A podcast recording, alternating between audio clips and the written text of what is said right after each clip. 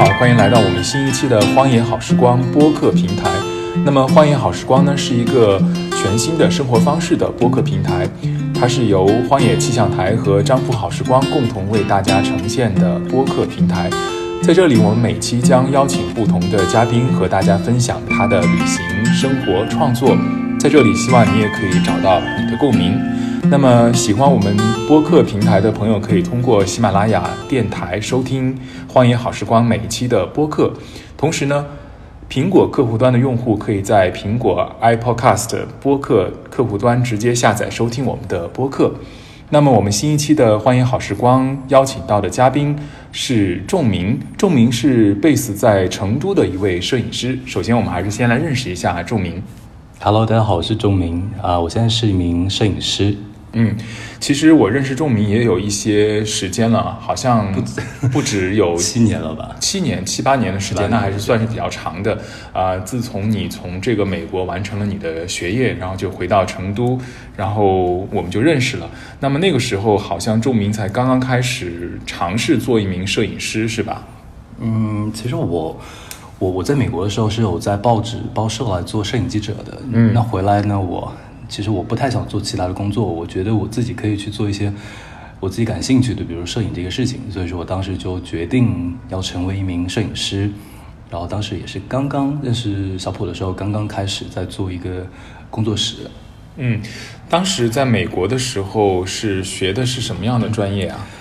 呃，其实我是一个算是一个交换生吧。我在国内和美国都学的是一个嗯广播电视新闻的专业，嗯，嗯还是跟传媒有关系。对传媒相关的。哦，所以其实回到国内之后，其实呃也会做一些就是传播类的一些工作。我觉得，包括摄影本身也是通过这种媒介去传递一些你自己的一些想法呀、一些创意什么的。对，其实我在这个过程当中，我很很多可以选择的，比如说我做新闻可以去电视台，可以去写，但是我又不太喜欢每天都写写自己不喜欢的东西。我同时，呃，你要在美国去做电视台主播，那个我觉得是蛮难的一件事情。那刚好摄影又是我感兴趣，恰好我能够做的，所以我当时就在报纸开始做摄影记者，开始在美国的报纸，对，在当地的报纸，嗯，在美国什么州？当时哦，是一个 很遥远的新墨西哥州。新墨西哥州。新墨西哥州好像很多中国的朋友，就是包括旅行的朋友都不是太熟悉啊。给我们简单的说一下。的确，那个地方我们当时提到那个州的时候，大家就觉得那个是什么地方？是墨西哥的 旁边的一个什么新的墨西哥吗？对，所以所以那个那个地方我们的确也不是特别熟悉。到了那个地方是一个很小的城市，只有一万人。我们到那边才发现，那个真的和我们想象的美国完全不一样。那边就是嗯满天都是牛粪的味道。那个小城市只有一万人，嗯，和我们想象的大城市，像纽约、芝加哥这样的城市，就是天壤之别。在那边度过了两年的一个时光，但我觉得这两年的时光对我来说，嗯，我觉得是一个安静学习的一个很好的氛围，因为远离了很多诱惑。嗯，其实有一个这种两年，让自己全心沉浸在这个安静的氛围当中去学习，呃，去挖掘就是内心更更真实的自我的这样一个经历，我觉得也是蛮好的。那其实你觉得在美国的学习这个经历，对你后来的包括做摄影师啊，还有生活创作方面有什么样的影响啊？嗯，我觉得影响蛮大的。嗯嗯像新墨西哥州是一个，就是据说发现了外星人，在那边有很多的外科幻。对，在那个旁边有一个叫 Roswell 的一个小城市，就是美国的外星人好像就是在那个地方发现的，所以说他们有专门的一个外星人的博物馆。哦在那个地方有很多的奇思妙想，你可以去想象，因为你可以面天天就是，呃，在郊外，在荒郊野岭，然后你可以开车，可能十多分钟就可以到那个地方。嗯，所以你在那地方有很多的想法，比如说那边有一个很有名的科幻小说作家叫杰克威廉森，嗯，呃，他获得了是星云奖和雨果雨果奖这两个世界的科幻小说小说界的应该是最最顶尖的两个奖项吧。嗯，所以当时我去的我还不知道，我就发现我们学校有一个他的雕雕塑，后来我就了解到啊、原来这个人他是我们学校的英语老师，同时也住在我们学校旁边。那所以有上过他的课吗？我没有，他哦他当时他应应该是九十多岁去世的，哦就是我去的头一年就去世了，嗯嗯然后我就发现了他，然后后来我就想做一件事情，我就发现他是第一批中国开放去到中国的，嗯，就是算是游客吧，就是这样的。然后他跟中国有很多的千丝万缕的联系，因为那个学校的雕塑是中国人送给他的。那同时他写了来中国两次，写了中国的日记，对中国充满了好奇。对，那么他的作品也刊登在这个科幻世界上面。嗯嗯，所以呢，我就采访了他的家人，去到他住的那个农场里面去看了看，真的是荒郊野岭，就在一个荒原上面，他和他弟弟搭建了一座小房子，在那个小房子里面写了非常多有名的科幻小说。嗯，那这些科幻小说你自己有读过吗？没有读，你 平时应该不会喜欢读科幻小说吧？不是一个科幻小说迷，嗯嗯但是通过跟他家人的聊天，那就更多去了解他。我就发现，其实他的这个，就通过家人呃的接触和和他的聊天，包括他的同事，我就发现我自己好像从这个人我没有从来没有见过的这个科幻小说的大师身上，我就学到很多东西。嗯比如说举个例子啊，就是他的学生也是他的同事，就回忆，因为他经常会走在我们这个，呃，就是这个小城市的路上，嗯，然后大家给他打招呼，Hi Jack，他就会回打招呼，就大家不可能想象到一个科幻小说的一个 icon 走在街上给你打招呼，这样子。比如说他还还讲了一个例子，就是说。嗯，当时有一次，这个好像是颁奖完，大家很多记者就来到他的家里面去采访他，呃，有什么《纽约时报》的、《华盛顿邮报》的，然后到后过了大概一个小时，大家找不到他了，就发现他在他的房间里面去跟那些小朋友，就是就是那个呃我老师的小孩儿，一那群小孩儿在聊，啊，这个是我得的奖，这个是科幻小说，就他特别喜欢小孩子，又是特别有亲和力的一个人。其实从某种角度来看，其实他也不是那么喜欢去呃曝光自己，就是在媒体面前，就即便是他已经是一个非常有名的科幻小说家，我我对我觉得他没有跟人没有完全没有距离。我我我是觉得你只有去一个人要去了解一个人，就是你能够去如去懂得去了解人，我觉得你才会成为在艺术创作里面，你才可可能有一些力量。这个是我认为的。所以其实，呃，基于你本身对于人的这种兴趣吧，想去了解一个人，想去啊、就通过很多样的方式去去解构、去读解一个人。所以你现在，我看你很多现在的作品都是跟人人有关系的。对我我是觉得，嗯，我觉得人，我对人挺好奇的，就是人挺复杂的，他永远不可能是像你看到的这个样子，嗯，有可能他的他他对这个世界的他的经历那些我们都看不见，我们只是看到了他呈现出来这一面，所以我觉得对人。我希望能够更多去深入的去了解他背后的一些故事，所以说我现在在做的事情，我在拍拍家庭，我摄影师嘛，我现在拍家庭。那我这个过程当中，我也是走进了很多家庭，去了解那个家庭的故事。对的，呃，其实要跟大家就是介绍的，就是仲明现在虽然说是一个摄影师的身份，但是他在成都呢有自己的这样一个啊、工作室，平时呢会走进一些家庭啊，去拍一些这种家庭人像，但是呢，并不是大家呃所理解的那种，就是给家人拍写真的这种，其实并不是。其实我看你的作品，更多的是像一些。啊、就当代的一些摄影师的一些啊、手法，这种 approach 其实是比较的，呃，是摄影师的角度去拍他们，其实更多是一种凝视啊，或者说呃记录啊，或者说展示，呃，其实很走进内心的那种方式，是吧？我自己经常说我自己，我给自己的定义是一个不仅仅拍快乐和笑脸的家庭摄影师，因为我这个世界上，当我们谈到摄影的时候，谈到家庭摄影的时候，大家都想到是幸福、温馨、笑容，嗯但是那个只是生活的一面一部分我认为家庭生活绝大部分的时候都不是那样子的，嗯，所以当有很多人去做那件事情的时候，去拍摄那样的一个家庭的时候，我觉得我更愿意去看到另外一面。那加上我自己成长的经历，我觉得那一面对我来说更有吸引力。所以你看，现在另外一面是指忧伤，或者说呃一些我们平时忽略到的一些方面嘛。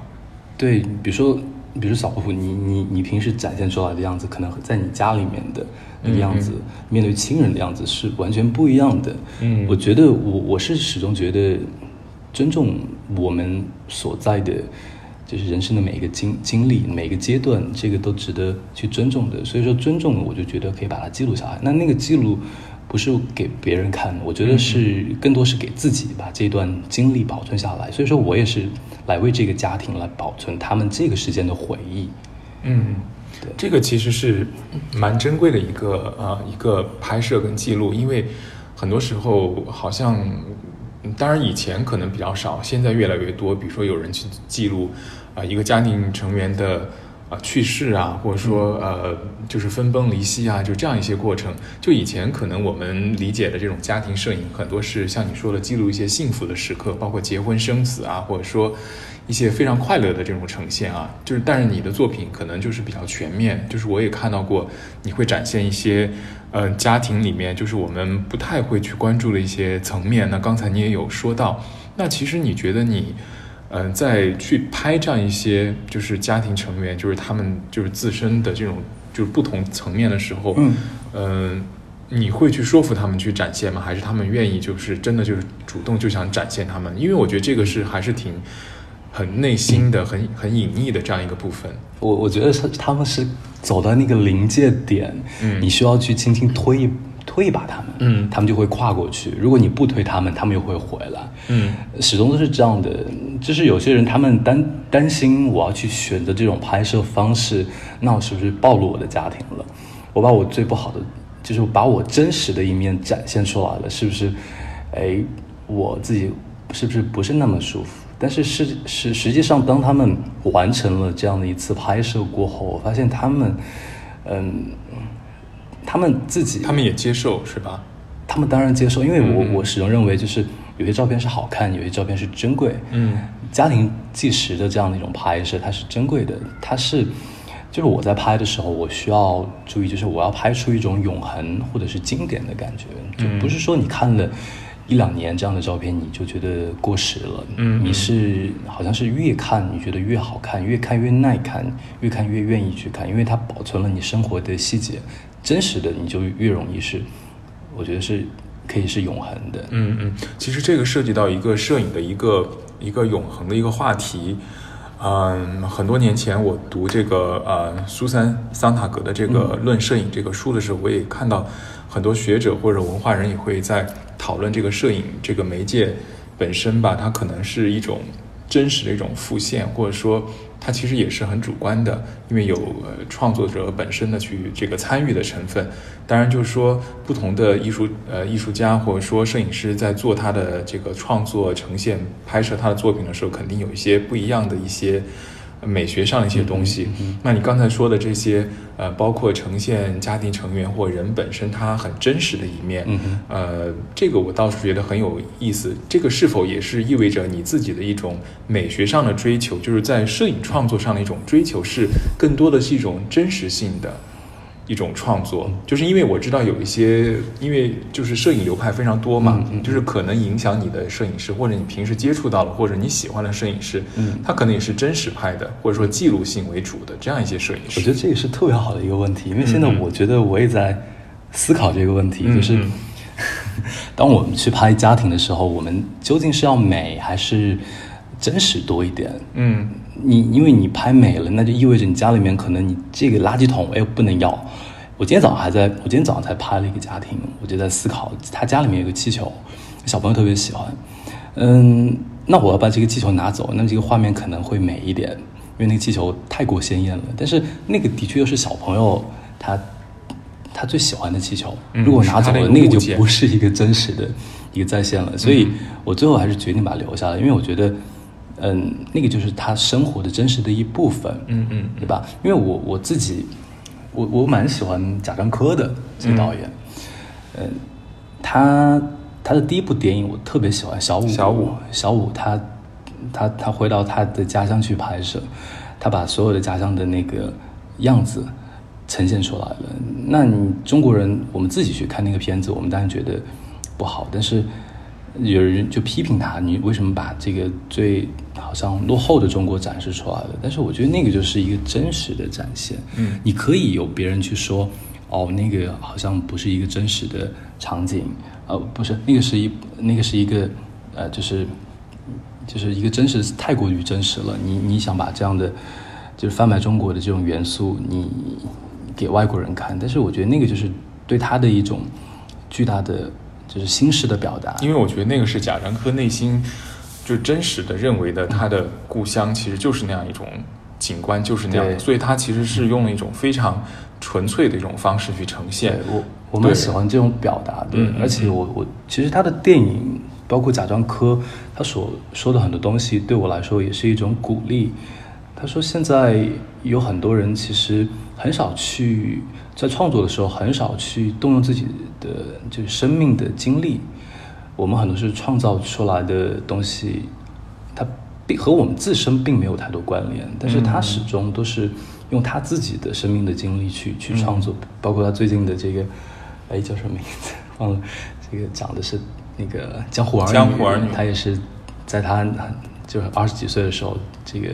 对江湖的一种理解。对我特别喜欢前半段的这个电影，那个就是他可能是当时他年轻的时候的。就是对于世界的理解啊，或者说对于爱情啊，或者对于这种人的社会的关系的这样一种一种读解，他他表现出来，我我特别感动，就是因为我也很久没有看他的片子了，然后今年就是进电影院看了这个《江湖儿女》之后，我觉得他就是这样一个还是很纯粹的一个电影导演，一个作者型的电影导演吧。那其实就是刚才说，我们说回这个摄影吧，然后。为什么我要问这样一个问题呢？就是因为我我们今天其实，在录这期播客的时候呢，我们是在这个仲明的工作室里面录这个播客。但其实来到这个工作室呢，我看到这这个在工作室里面有很多的这个摄影师的画册啊，在这个书柜里面。同时呢，我也看到可能仲明做了一些呃装饰品啊，放在这个呃书架上，或者说这个台子上面。嗯，大家呃听播客看不到，但是我跟你大家描述一下，就是包括这个从这个 Instagram 上面截的这个摄影师的一些呃页面，然后做的镜子啊，其实我看到这个 Cin 这个 Cindy Sherman，那其实呃上就这段时间在上海这个大家可以看到这个 Cindy Sherman 的这样一个回顾展，我一二年的时候在纽约的这个 MoMA 看过他的这样一个回顾展，我觉得 Cindy 的一个非常。让我觉得有趣的一个意思就是，他其实你觉得看他的作品是非常非常残酷的，非常 brutal 的那种所谓的 brutality 吧。但是他很多东西又是一种细腻的一种装扮过的一种一种角色扮演，或者说一种拍摄。但是手法来说，我觉得是很很残酷，或者说很很纯粹，也是很现实主义的。所以我觉得他是一个让我非常觉得有意思的一个摄影师。嗯，那刚才说到这个真实性。我也看到你的书柜里面摆的有这个南戈尔丁的呃摄影师的作品，那么他也是很多年前可能一代这种文艺青年或者说喜欢摄影的朋友非常推崇的这样一个摄影师。那他其实就是特别真实的，他把摄影师是这个这个呃相机直接拿到他的朋友的非常私密的这样一个空间去拍摄啊。所以刚才我提到这个问题啊，但是。你自己觉得你的拍摄是否就是纯粹的是这样一种方式，或者说也是会有一些不一样的呈现的一些方式？其实我蛮喜欢杨格尔丁的，嗯，我我喜欢他的那种状态，他可以让他的朋友在他的镜头面前完全的，就是放下任何的呃这个伪装也好。任何的这个防备也好，就完全真实的展露在他的面前。我觉得他这种能力是，并不是每个人都有的。尤其是作为摄影师，你能够具备这样的能力，我甚至觉得你这种能力比你摄影本身还要重要。嗯，那你在拍摄的时候，你会跟你的拍摄对象做一些沟通吗？就是让他们放松自己。我觉得我这个是看看状态。嗯，我有时候状态好的话，比如我今天睡醒了，睡好了。OK，我在我在我可以很放松，嗯，我可以跟我的客人就是拍的很愉快。但是我觉得今天状态不好，我没有睡好觉，那么这个过程就会变得有些困难。我不知道怎么去跟他交流，我不知道怎么去呃融入到他们的这样的一个和他们的互动当中去。呃，所以我觉得 这个是蛮有意思的事情。但是我我就很喜欢，很很很羡慕。像这样的摄影师，他们的状态，他们去到任何一个陌生的环境里面，能够很快的融入到那种环境里。但这个还是跟个人的性格有有关系的。可能有些摄影师他是比较能够跟他的摄影对象有这样一些沟通的。但我觉得也并不是每一个摄影师可以做到这样。但我我觉得小蒲就是天生的很很棒的这样的一个很快和人打上交道。没有没有，因为我因为我觉觉得我是这样的，就是因为我以前长期做媒体工作，呃，当然我也做一些采访啊什么的。这种工作需要我们媒体从业者有一种基本的技能，这种技能就是你必须得沟通。如果你不能沟通的话，你不能完成这次的采访任务，你不能写稿，然后你不能够，就是你什么工作都做不了。所以我觉得沟通是一个非常基本的一个技能，但是。嗯，同时我也经常跟朋友说，我并不是就是非常自然熟的这种人，因为就是即便是面对一个采访对象的时候，我有可能也会。你在你的面前，就是跟他在交流的时候，其实你们也是隔着一道心墙的，可能你们不是那么熟悉，对吧？你说我们俩现在隔心墙？我们没有，但是我就说我以前的有一些采访对象，包括我现在可能去做一些采访的时候，这个是很正常的呀，因为你跟他并不认识，对吧？你们是初次见面，有可能就并不是可以聊到那么走心，但是我觉得基本的沟通技能是。我是具备的，因为我觉得我有长期的从事媒体工作的这样一个经验，可能这种经验就是让我有一种自然而然的一种可以去把话题打开的这样一种这种技能。但但是我仅仅是认为它是一种技能而已。那这种技能也是可以通过学习或者说不断的实践的工作去去提升的。但是我觉得仲明，我跟你认识的这么多年，我觉得你不是这样一个特别善于去呃。或者我们这样说，不是自然熟的这样一种人，就是你，你也会就是，因为你是一种内心有一种创作的冲动的，有一些艺术家气质的人，所以这种人可能更多的是，嗯，就是跟人的交往方式不是那么那么的，怎么讲，就是那么的，呃，就是自然熟的这种方式，对吧？我觉得，我觉得小福就是特别对我特别好，就是有时候我感觉我就是。好像挺慢热的，但小蒲还是就是，比如说你会找到我来，来来做一些一起来做一些创作，做一些事情。嗯，对我我我是蛮蛮蛮蛮蛮感谢小蒲的，因为我觉得就是我从你的作品当中，呃，能够看到就是你对这个世界的一些理解，还有你的一些比较真挚的地方。当然，就是现在大家在播客里面看不到这些啊著名的作品，不过我们在我们的这个微信平台还有这个。呃，博客上面我们会有这个文字的展现形式啊，也请大家去关注和可以去观看这个仲明的一些作品。那我们其实回到这个话题啊，就是刚才仲明说我们认识很久了，其实我们也有一些合作，包括有一次就是很多年前我给这个这个中国的这个 Vogue 啊写一个稿子，就是写成都。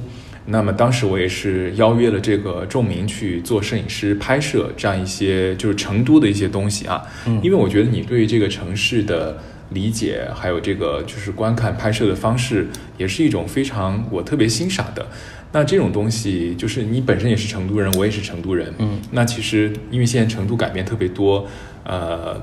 你你自己觉得就是你内心就是对于这个城市的认识跟看法。呃，有没有什么一些你自己愿意特别想？太油了，我知道你要问什么。嗯嗯，我觉得太油了，我不喜欢，我不喜欢现在的成都。所以你看到现在太古里建起来了，成都这么多高楼大厦，我觉得把成都所有老成都的东西全部丢掉了。嗯，我觉得看到的是这个很繁荣成都，表面它只是一个好像穿了一件华丽的衣服，但是里面是一个精神的一个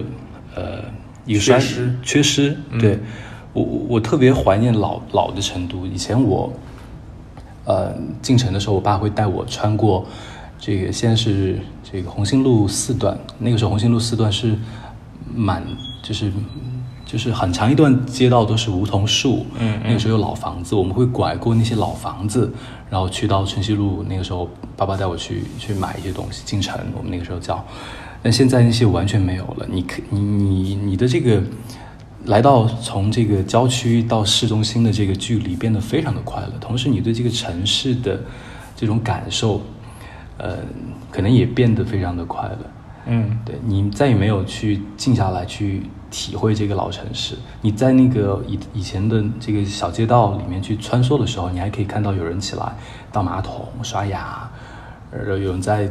就是磨刀这些，我特别怀念那个时代的成都。嗯，我觉得成都现在大家都说成都是一个很慢、节奏很慢的城市，我觉得一点都不慢，现在越来越快，越来越快。嗯，但我快了，大家都忘记了成都本来的样子了。对，呃，所以上次我们在聊天的时候，你说到就是因为你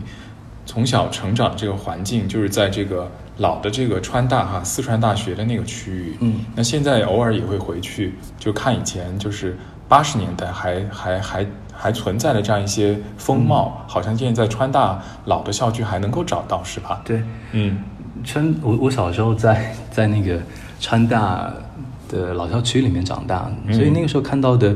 嗯，大学生的生活就让我很向往。他们唱，他们去有一个舞厅，周末就会去跳舞。他们元旦节会去游园。那小朋友呢，我们就去偷那个他们没有撕很干净的那个票去换礼品。嗯然后周末的时候，我们就一群小伙伴儿去偷看这个大学生谈恋爱、谈恋爱亲嘴儿什么的，我们做了很多这个事情。然后在整个校园里面藏猫猫。但是现在你再回去看那个地方，已经人去楼空了，很多和我一起长大的小伙伴都搬走了，搬进了高楼大厦，那边就变成了一个好像是贫民窟的一个地方。但是我觉得那个就是我的童年，那个童年的地方，不管是那个实际的地方，还是我心里面的那个童年，都好像长满了草。但是它依然在那个地方，嗯只是说我们需要把那个草把它除去，那个童年才会、才会再次出现。所以我觉得我们每个人心目中的童年，好像都是也是长满了那个草。我们只要把那个杂草除去，我们依然会回到我们那个单纯的童年里面去。所以那个是我下一个要去，我想做的一个项目，就是长草的童年，回到我拍摄回到我曾经生活的地方去，把它们都记录下来。因为我知道他们很快就真的是会消失就就没有了。嗯，对你拔了草也看不见了。嗯嗯。对。那其实说到这个生活跟旅行，其实仲明也是一个特别喜欢旅行的人，因为我觉得旅行对于很多就是做创作型工作人来讲都非常重要，就包括我自己也是，我特别喜欢旅行，因为旅行是我写作的一个非常重要的一个灵感的这个源泉之一吧。呃，然后好像仲明也是每年会出去好几次，是吧？就是长时间旅行的这种。对我我不能在成都久待，嗯我得嗯出去透透气什么的。嗯，然后呃，之前我们有就是聊到过有一次，我觉得很有意思的一个事情，就是嗯、就是仲明跟朋友去国外旅行的时候，会尝试住这个 Airbnb，嗯，然后呢，嗯，会跟这个房东啊，就是最后离开的时候，就是就有可能的话会给他拍一个肖像对，啊，为什么会有这样一个想法？嗯嗯，呃，我觉得这个方法是表达感谢的一种方法吧，嗯因为我每次住的是这个超赞房东，房东对我们都特别好。嗯，那你运气很好，每次都是都是超赞的，对我我我我只会选超赞的，好吧？对吧？我不想把这个太多就是。嗯就是我，我是那种，就是你既要去找一种新鲜感，同样你在这个新鲜感，你要也要确定它是什么样的新鲜感。所以我记得最印象最深的是，我们去住到了，就是在波士顿的这个呃瓦尔登湖嗯旁边的一个小木屋里面。我记得当时去那边已经很晚了，差不多十一点钟的时候，这个呃老人他还他可能就是五六十岁的一个老人，他把他的房间开放出来让别人来住，就在瓦尔登湖旁边。嗯所以他等我们等到晚上的十一点，然后来接我们，让我们入住。所以第二天早上起来很很清早的，可能有七点钟的时候，他给我们准备了一个 sunrise 的一个一个早餐，然后我们就静静地喝着这个早这个红茶，然后吃着他的早餐，然后看在外面的湖水，这个感觉就特别惬意。所以最后呢，我既然是摄影师，所以我就给他拍了这样的一组肖像。嗯。对，其实我在伦敦的时候也干过同样的事情。我去年在伦敦旅行的时候，我后来住了一个伦敦东区的一个房东的这样一个 Airbnb，就是他就是把自己的房间拿、拿一间房出来，就是做 Airbnb，然后所以每次他都会给这个跟不同的房客交流，然后有可能。嗯，当然，他也给我讲一些非常奇葩的一些这个租客的一些事儿，然后我就觉得特别有意思。然后也是一个六十几岁的这个伦敦人，但是独居嘛，但是平时就还去做这个健身教练，让他自己身材也练得特别好。然后后来要走的时候，我就说我给你拍点肖像。然后后来我觉得那个肖像拍出来之后，我觉得也我也挺满意的，因为我觉得。嗯，就是很自然的一种流露，嗯就是我也没有让他在那个地方摆什么 pose 啊，这种就是他非常放松，对然后也非常自然。但这种拍摄是基于我们可能两三天互相交流的这样一个基础之上的这种放松。这种蛮亲密的拍摄，我觉得是没有办法，就是你一来我就做到这样的。对对对对一个陌生人对我肯定会防备的。防备嗯对，所以我拍家庭的时候，我也会做很多准备工作，嗯我了解很多家庭。嗯我我特别想问小蒲一个问题啊，嗯就你去了这么多地方，你觉得对你来说最大的收获是什么？这个问题太抽象了，这个问题不是我，太抽象了。我就说你，如果是你去住 Airbnb 的话，你为什么选择去住 Airbnb 而不去酒店，或者是你更喜欢去？嗯，我觉得是现实的原因是，我觉得如果去了一个非常贵的一个旅行目的地，我觉得 economically 的话，我觉得 Airbnb 是要便宜过酒店的。嗯，另外就是我觉得 Airbnb 在有些地方旅行目的地是一个非常有趣的入住的这样一个空间，就是它比跟酒店相比，可能它会有一些另外的一些故事可能发生，比如说它这个房东本身有趣啊，或者说嗯，这个人他他他可能做这个 Airbnb 把家里面捯饬的特别有气氛，然后你看了这个照片，你就想去看一看究竟是怎么回事儿，然后我觉得这个是吸引我的，然后我觉得有可能这种故事对我的写作来说是有有一些帮助的，可能我会接触到不一样的人吧，看到不一样的人生，然后跟他们聊天，我会觉得这种收获对我来说是特哎别，珍贵的我。对我也是我自己特别想去经历的，就是你身边你没有办法经历的。嗯比如我当时选择为什么要住在那个瓦尔登湖旁边，是因为我特别喜欢这个作家梭罗，我想去看看他写的这个瓦尔登湖是什么，嗯究竟是什么样的。那你看了之后，你你觉得是什么样的？我觉得那我没法住，因为他他两年时间在那个地方，他到底要看看我不需要借助外界的物质，我可以生活成什么样子。嗯所以就在那个他自己搭建的那个木屋，他写成了这个写的这本书。所以我现在也在就是也在不断的思考，我自己是不是拥有太多了，我我我占有太多了，嗯就我到底我到底能不能就是说。不太过于去依赖外面的物质，我依然可以做到内心的这种充实。这个是我现在去经常去思考的问题，但我觉得现在很难。嗯，对，因为我觉得现在这个时代可能，呃，就是可能信息太太快速，然后可能你接纳的一些东西会越来越多，对所以你很难做到就是所谓的把很多东西都剔除掉，然后只留下自己最基本的一些需求，我觉得是非常困难的，因为你社交媒体时代，因为每个人都在不断的分享一些东西，然后你会接纳一些东西，然后这些东西就不自觉的就会成为你可能去去去追追逐或者去去了解的这样一那这样就看不见我自己了。所以就很困难。所以我觉得仲明自己也说是你是一个非常反感社交媒体的人。对，嗯我我反而觉得社交媒体好像是把人关系拉近了，但是我其实觉得拉的无比的遥远。我们每天都可以看到彼此在干嘛。其实我并不想了解你的生活在干嘛，我更愿意就是我们很长一段时间我们见面，彼此对彼此充满着期待，然后见面我们聊上几天几夜，然后我们又好像一年不联不联系，我们去经历彼此呃各自的生命。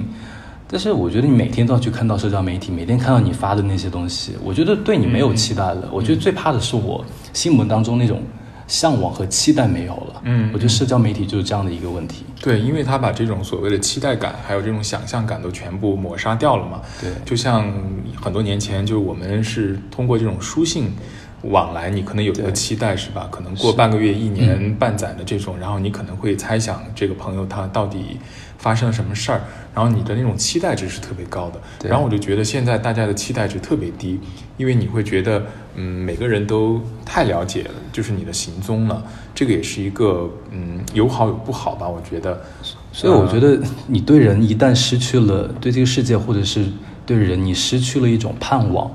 或者是想象的话，好像你的这个理想世界就开始变得枯萎了。我们就通过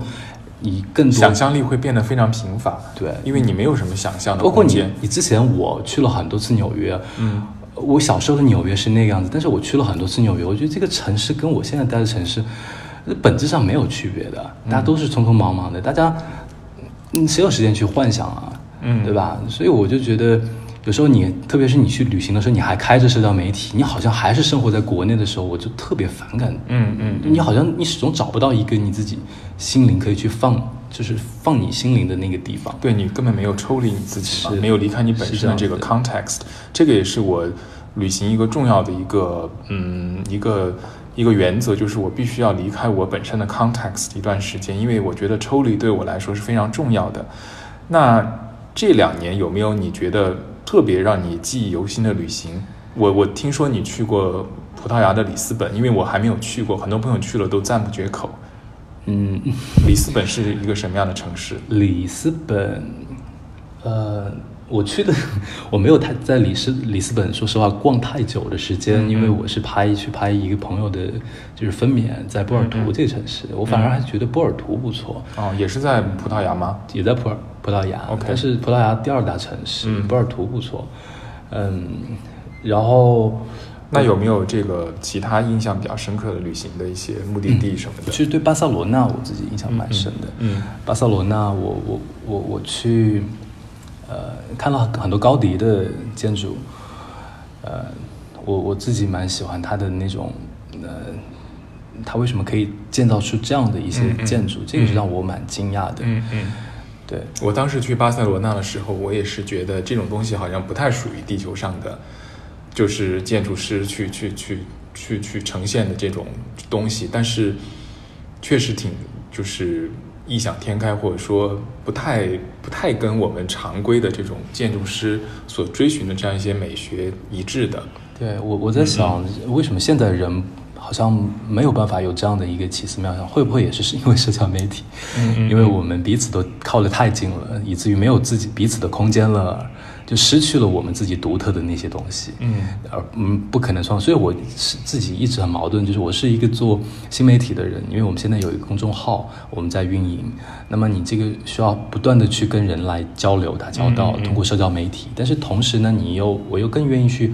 听听我自己的声音，去保持一些独立性在里面，所以这个也是一个我现在需要去平衡的一个事情。嗯，那说到巴塞罗那，还有什么让你特别印象深刻的地方？巴塞罗那，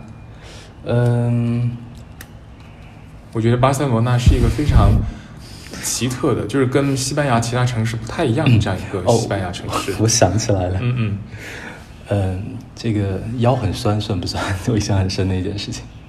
我我当时在巴塞罗那走了四天，嗯，因为他们城市很小，我就全部是觉得很小嘛？我觉得巴塞罗那还蛮大的。就是在他们的老城里 啊老城就一直在走，嗯嗯嗯就是我我我看地图上就是两公里，哎没问题，我走过去就可以了，不用打车了，嗯就走过去，你就发现其实也不远，也不近，就你就这样一直走了四天，你觉得我整个腰都直不起来了。嗯，可能是你背了很多摄影的器材，是吧？我就手机，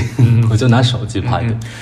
对对对，说到这个手机，好像仲明也有一个爱好，就是手机摄影，是吧？对我我我自己也是一个手机摄影师吧，我可以这样来讲。你觉得现在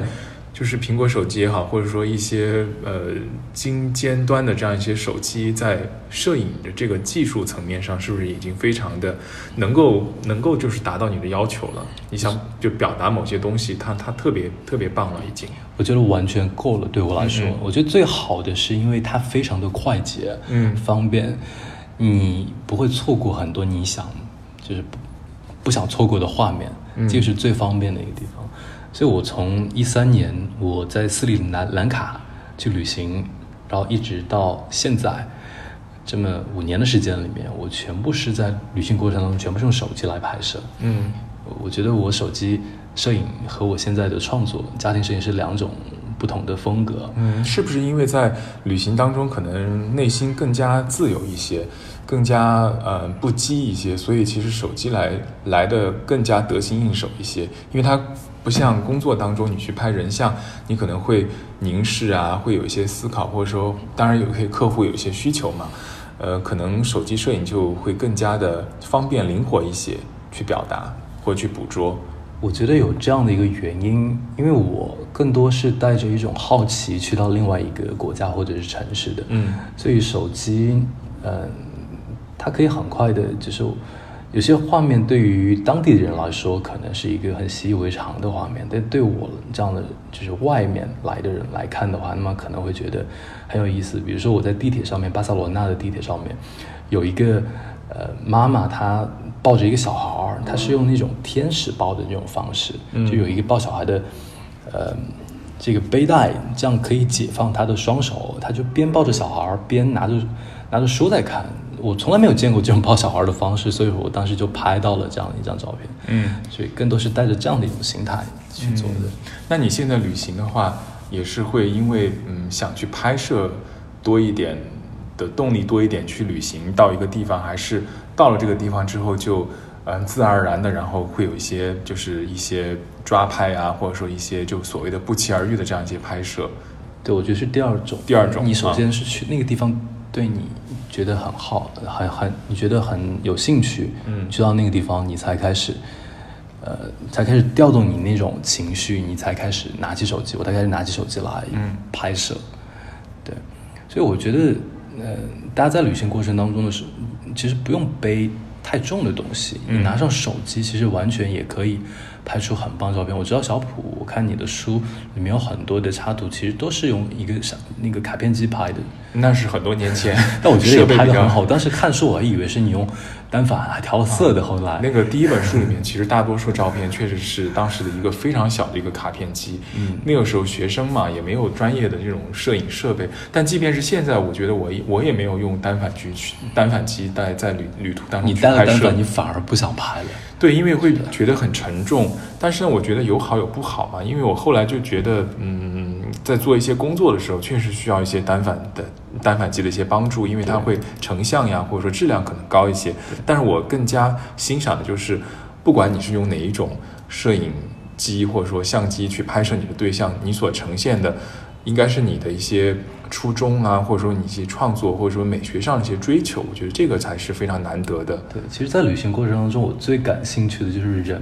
他们的状态。我会在思考，为什么他可以这样来走路？为什么他们遇到事情是这样来谈话的？他们的手是为什么这么优雅？嗯然后好像我又对比我生活的周围，好像我面对同样的一件事情，为什么我们是这样来处理的？对不对？我们为什么会这样来，就是处理这样的一个事情？嗯这会让我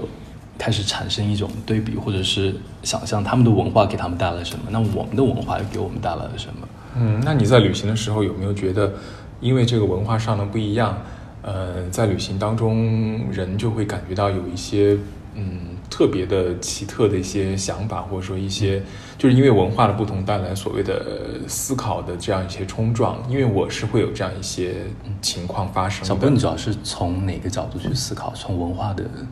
对，因为我觉得文化不一样，就是人的状态就不一样，包括你刚才说的，比如说走路的姿势呀，或者说做事情的方式呀，还有就是包括一些很细节的一些地方，你就觉得就是确实是不太一样的。然后这种东西你可能会反过来再看你所生长的环境，你所就是成长的这样一个文化里面，你会又是怎么样的？当然，这个也是旅行就是非常有意思的地方。你发现这个世界的文化是多元的，然后世界真的是非常奇妙的。对我，我觉得我可能关注的还是跟我现在所做的事情是相关的。我不是因为我做了这样的一个事情，我才开始关注，是因为我开始关注我自身，关注我的家庭，我才开始来做家庭摄影这样的一个事情。所以我记得当时在荷兰的这个火车上面，我就记得有一个小孩和他爸爸一路在聊天，那个小孩可能就三岁，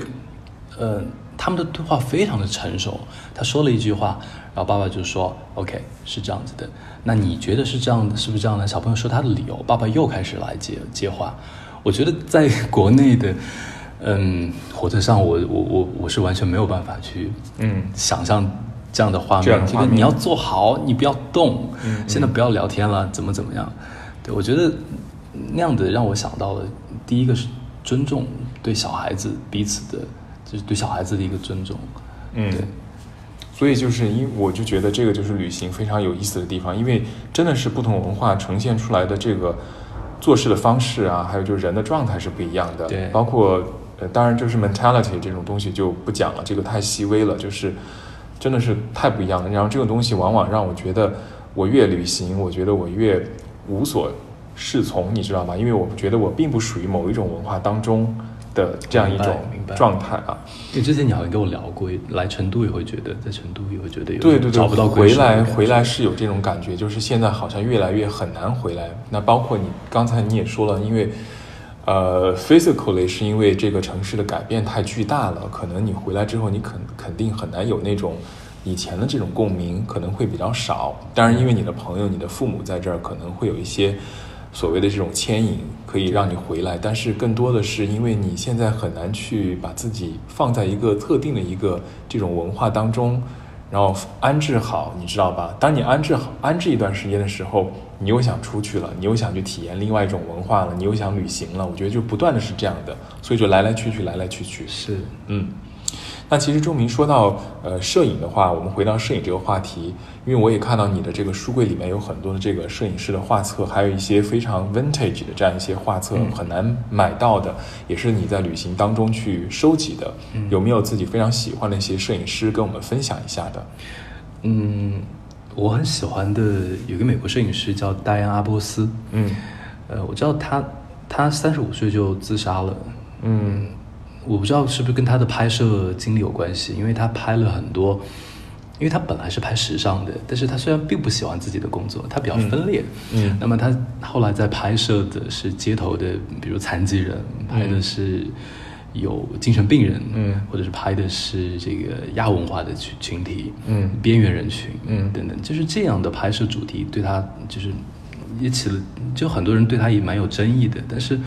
他说过一句话，就是我们就要去拍摄我们害怕的东西，因为害怕的就是别人所不能看见的，我们就要把那些不能看见的呈现出来。当别人都去做一件事情的时候，我干嘛还要凑这个热闹去做呢？所以在，所以我在现在我拍摄的时候，我越来越思考一个问题，就是当别人都在做的事情时候，那说明这个时候有很多人去做了，我就换一个东西再去做吧，对吧？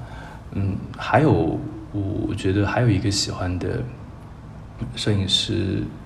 我其实其实蛮多的，我说不上哪个摄影师。日本的，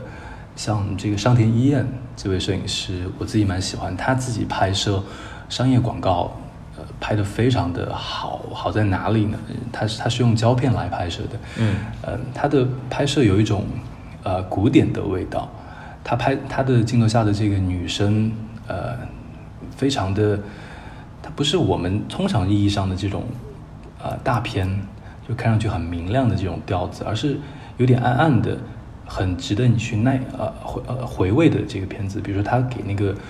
乌龙茶拍的这个广告，他来到了中国，因为他说中国是乌龙茶诞生的地方，所以我必须要在中国拍。在中国，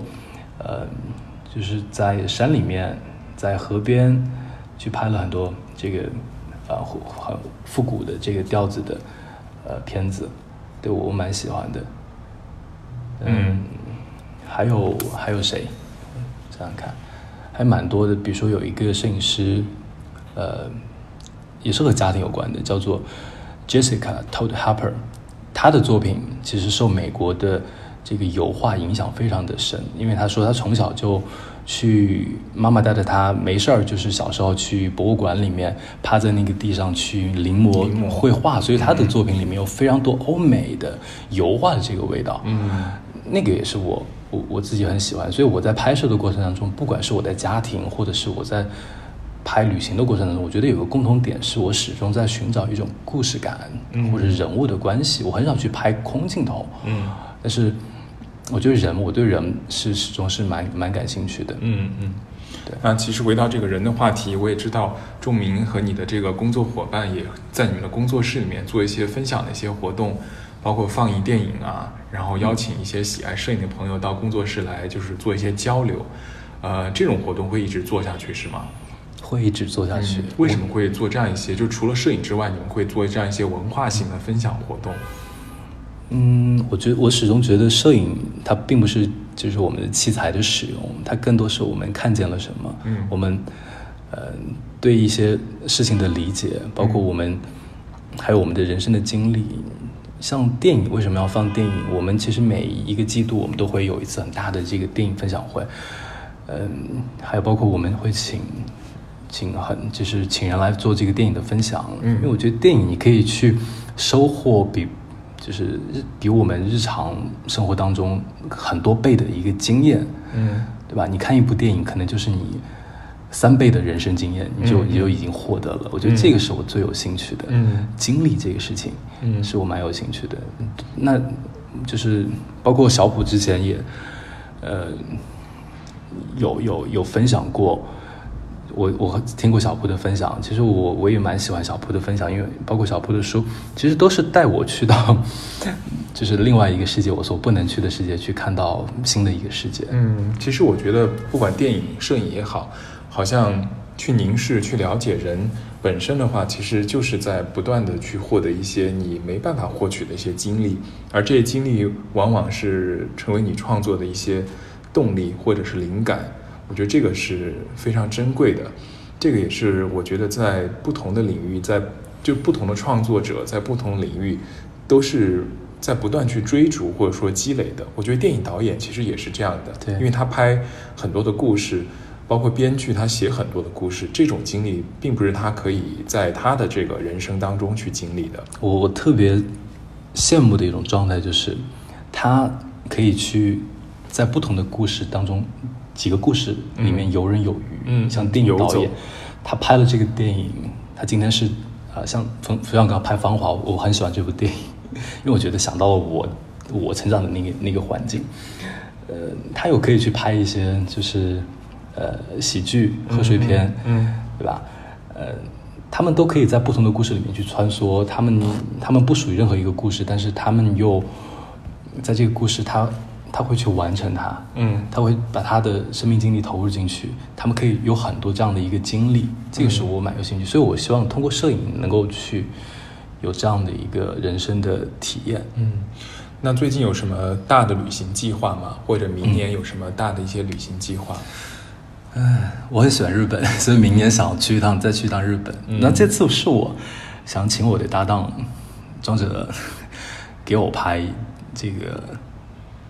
就是不应该是写真吧？你作为这个主角是吧？我作为主角，我请他来给我拍这个我旅行的过程当中，包括因为我从小是游泳，在泳池里面长大的，所以我希望他能够拍到我游泳的这个场景，他拍出一种呃。所谓的少年感，虽然你现在少年感离你越来越远了，但是你还是希望留住那种少年的感觉。嗯，所以这个是我对他提出来的要求。嗯，少年感，我觉得是一个非常有意思的一个词啊，因为我觉得看你的这个书柜里面的书，有一些这个摄影集，其实捕捉的正好是一种少年感的状态哈，包括一些日本的摄影师的一些一些一些作品的一些集子，所以这个也是你想去日本拍摄的这样一个一个一个原因，是吧？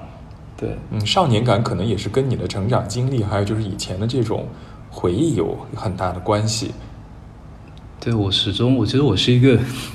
不愿意长大的人，是吗？嗯，我或者说就是说内心其实挺拒绝成长的。我我觉得不是，不是，我反而不是。我觉得人是要成熟的，但是我们始终要保持一种纯真在里面。嗯嗯嗯，就是呃，成熟就是你你面对很多事情你。好像并不再害怕了，或者是你有责任有担当了。嗯，比如说我我照顾我能够照顾我的有能力照顾我的家庭了。呃，但是同时呢，你也会不是一种冷漠，而是你还是一种敏感，还是对这个世界充满了盼望、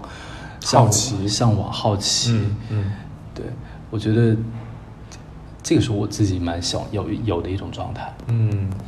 好，我们也希望就是仲明可以一直带着自己这种好奇感在路上拍摄啊，不管是做人像的拍摄、家庭的拍摄，还是你热衷的这个手机去记录这个旅行当中的这种点点滴滴，也可以期待就是看到你在更多的旅程当中的这样一些捕捉和分享。那我们今天也是非常感谢啊，仲明可以来到我们的这个荒野好时光，跟大家分享他的一些经历、旅行，还有他的创作上的一些感悟。啊，还是要再次感谢仲明，谢谢小蒲，谢谢大家。嗯，好的，这里是欢迎好时光，欢迎好时光是一个全新的生活方式的播客平台。啊，我们的欢迎好时光呢，是由欢迎气象台和张浦好时光共同为大家呈现的这个播客。大家如果感兴趣的话，可以在这个喜马拉雅平台啊，喜马拉雅电台 APP 收听。同时呢，啊，如果你是苹果客户端用户用户的话，也可以到这个苹果的这个 iPodcast 的这个播客上面去下载收听啊。那么再次感谢大家收听我们本期的荒野好时光，我们下期节目再见吧。